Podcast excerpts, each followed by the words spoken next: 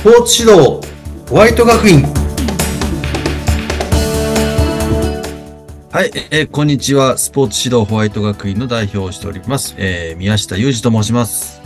はい、皆さんご無沙汰しております。ナビゲーターの言葉幸男です。さあ、宮下さん、今日はですね、はいゲストの方をお招きしているんですね。そうなんですよえね。ー、楽しみでございます。早速ご紹介したいと思います。池上五郎さんにお越しいただいております。池上さん、こんにちは。はい、こんにちは。池上五郎と言います。えー心のコントロール法9メソッドを、えー提唱しています。あの、えーカウンセラーだと思っていただければいいと思います。ありがとうございます。今日はね、どんなお話が聞けるのか楽しみにしておりますけれども。さあね、あの、宮下さん、あの、はいね、池上さん、今ね、あの、ホワイト学院でも、あの、講師としてですね、あの、はい参加をされているということですけれども、このはい池上さんのこの Q メソッドの話、私すごく興味があって知りたいなと思ってるんですけれども、そうですよね。えー、ぜひ池上さんの活動といいますか、その、えっ、と、心のコントロール法ですね、の Q メソッドの話をですね、聞かせていただいてもよろしいですか？はい。ありがとうございます。よろしいですか？はい、お願いしま9メす。ソッドというのはですね、えー私は心理学を勉強したわけではなくて、私自身非常に心を病んでいた少年時代を過ごしたんです。で、そして自分の心は一体どういうふうにできてるんだというのをずっと何十年、40年以上考え抜いて、ああ、こんな、実は心っていうのはこんなに簡単なんだっていうことに行き当たるまですごく苦労しました。えー、Q メソッドというのはですね、えー、クワイエットポイントメソッドというんです。えーし、心の中の静かな場所。えー私たちは何かに集中することで、えー結果を得ようとします。だけれど、一点に集中する。何かにキーッと集中しますと息苦しくなりますよね。えー力を発揮できない機嫌の悪い人っていうのは、それがずっと続いているだけなんです。でそうではなくて、えーきっと集中するところをちょっと外す。でこれが健康法、あの、心の健康法の一番の原理原則なんです。えーそれがスポーツと関係してるんですけれど、例えば、えーテニスをやってる子が、えー私のところにクライアントさんで来ます。で、今まではサーブが決まっていた。しかし、部長になってしまった途端にサーブが決まらなくなったっていうことがあるんですよ。あでそれは何が起こっているのかと言いますと、えー部長でなかった時には、まあまああの辺でいいやって言ってサーブにしてたんですね。そしたら入る。それはあの辺というのがとても Q メソッドにとっても大事なんです。範囲を必ず許すっていうことですね。それが部長になって責任があると思った時から、ほんの一点だけあそこに決めてやるっていうつもりで、で、サーブをすると、体がこわばってしまって、うまく入らなくなるんです。で、そこで指導の方法としては、もう、あの、本当に5センチ角ぐらいでもいいから、えー狙ってるところに幅があるんだと思ってやってごらんというと、またサーブが入るようになるんです。えー、Q メソッドの原理っていうのはもう、そういうことの、あの、延長に全てあるわけですね。心っていうのは非常にシンプルなものであると。私は結論付けています。でそして、そこのシンプルな原理原則を守ると、そうすると初めて、あの、イメージトレーニングというのはうまくいったりいかなかったりというと、ほとんどうまくいかないと言われています。しかし、この Q メソッドの原理をしっかり分かった上で、イメージをすると。そうすると、えー体がリラックスして楽になる方向のイメージしかできなくなるので、必ず今よりパフォーマンスを上げることができる。えーそういうふうになっています。ありがとうございます。もう、すっかり私、勉強になってしまってますけど、これはすごい。い内容ですね。すごいですよ。10分じゃ収まらないかもしれませんが。そうなんです。あの、ホワイト学、スポーツ指導ホワイト学院というね、あの、うん学院をですね、あの、指導者さん向けに今、あの、実施してるわけですけど、そうですよね。その中にこの Q メソッドが入っていて、ええとても役立つ内容になってるんで、はい。うんすごい、今日池上さんが来られたことだけでもすごいと思いますよ。ええもうあ、私の中でなんかリラックスのモードに入っております、今。ナビゲーター宮下さんに委ねてもいいでしょうか。寝ないでくださいよ。気持ちよくて。ねえ、あの本、当にそうですよね。うん、おっしゃってることが。うんう。ん。ね心はシンプルというふうにね、おっしゃっていましたけれども、ね、リラックスして楽になる方法。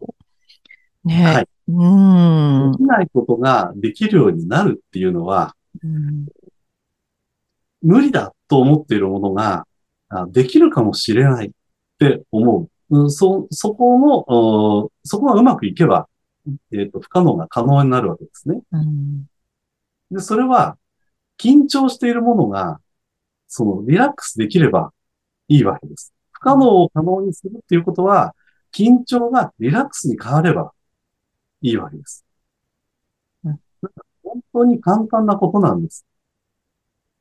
で、ちょっと、えー先ほどもお話ししましたが、えー心というのは、こ言葉が発達する前からきっとあります。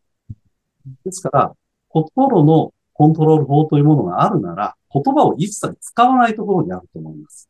ほう。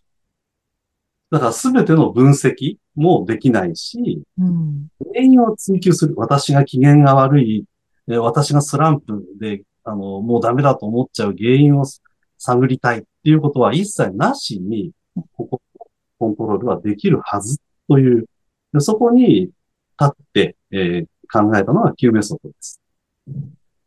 で、それができるんです、実際。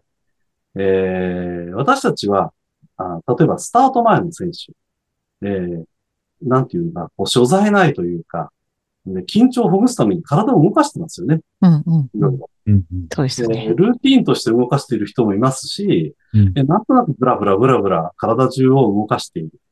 あれは動くと楽になるからです。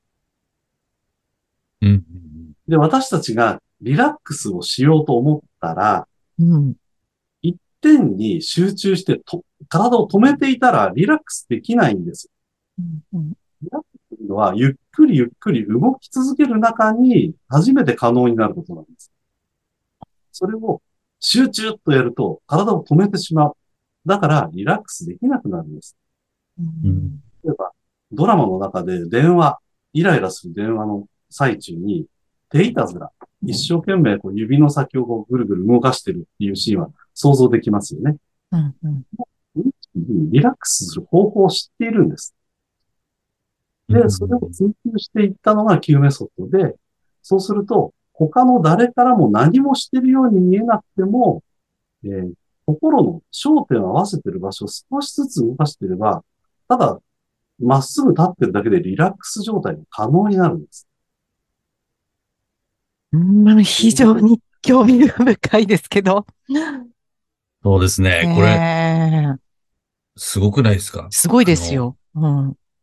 このスポーツ指導という意味で、うんこの方法をみんな知ってたら、うん。あの、めちゃめちゃハイパフォーマンスになる人が続出するんじゃないかと。そうですよね。あの、リラックスした状態で、まあ、試合に臨めたりとかっていうことですよね。さっき、先ほどの、あの、幅のはお話ありましたよね。テニスの部長さんになった途端に急に入らなくなったっていう。うんでも、その、5センチでもいいからちょっと幅を持たせることで入るようになるっていうところは、先ほどおっしゃってた、その焦点を動かすというか、リラックスした状態で焦点を動かすっていうところにもつながってくるのかな。うん。僕あうのん、逆、あ、ごめんなさい。逆のことを体験したことがあって、あの、試合をやって、スキーの選手やってたことあるんですけど、試合をやって、うん。試合が終わった後にめちゃめちゃなんかいい滑りができたみたいな。こともあったんですけど、さっきのテニスと話逆のパターンですよね。多分うん。うん終わってリラックスの状態になったからっていうことなんですかね。どうでしょう池上さん、そういうのパターン的には。それは先にうんイメージの中で予行演習をどういうふうにしたかによると思います。イメージ。うんはい。うん私たちは、あの、潜在意識。でよくメンタルのあの勉強の中でも潜在意識というのが出てきますが、潜在意識というとすごく不思議な神秘的なものだと思ってしまいますが、そんなことはなくて、私たちの意識というのは非常に、あの、能力の低いものなんですね。で、ほとんどの動き、体の制御は全部潜在意識でしてるんです。で、じゃあこうしようというふうに決めただけで、勝手にあとは演技をやってくれるように、えー、潜在意識を鍛えて練習させるというのがスポーツの練習だと思います。だから、気絶しててもできるというような、えー、そういうレベルまで達するように練習すべきことだと思うんですね。で、その時に、あのー、予行演習をイメージの中でやるんですが、そのイメージを機嫌悪くしたのか、リラックスしてしたのかによって、結果が正反対。だから、リラックスを続けながらイメージしたのか、そうじゃないかで、えー、成果が正反対になるので、だから、Q メソッドがないと、予行演習であるイメージトレーニングは成功しないということになります。うん、なるほどですね。そのイメージが、まあ潜在の意識の中のそのイメージが現実化になってくるんですかね。どうなんでしょうかね。だから、イメージトレーニングというのがあるのは、うん、それが分かっているからですね。うん、私が体を使って体験したことと、イメージの中で演技をして、で、この、えー、臨場感を感じると、それは間違いなく体験であって、で、その体験がどんな体験をしたかによって、えー、パフォーマンスが出せる出せないが決まってくるんです。うん、だからそれを成功体験にするためには、ああ、よかったっていうリラックス状態が必ず必要なんです。うん、必死にイメージしたとか、そういうことでは成し遂げられないんですね。うん、興味深いところですが、ですが、お時間が。終わらないですね。終わらないですね。これ池上さんまた来てほしいな。えー、はい。はい。その Q メソッドをですね、あの、宮下さん、スポーツ指導ホワイト学院で、はい、取り入れ始めてきてると言いますかね。あの、はい、講義の中にもあるということですので、次週ですね、はい、そのスポーツ上達になぜ Q メソッドが必要になってくるのかということをテーマに、あの、引き続きね、池上さんにも、あの、お越しいただいて、お話の続きをしていきたいなというふうに思っております。はい、ぜひお願いいたします。はい、よろしくお願いいたします。はい、では、えー、ここまでのお相手は、えー、スポーツ指導ホワイト学院の宮下裕二と池上五郎です。そして、えー、言葉幸雄でした。また次回お楽しみに。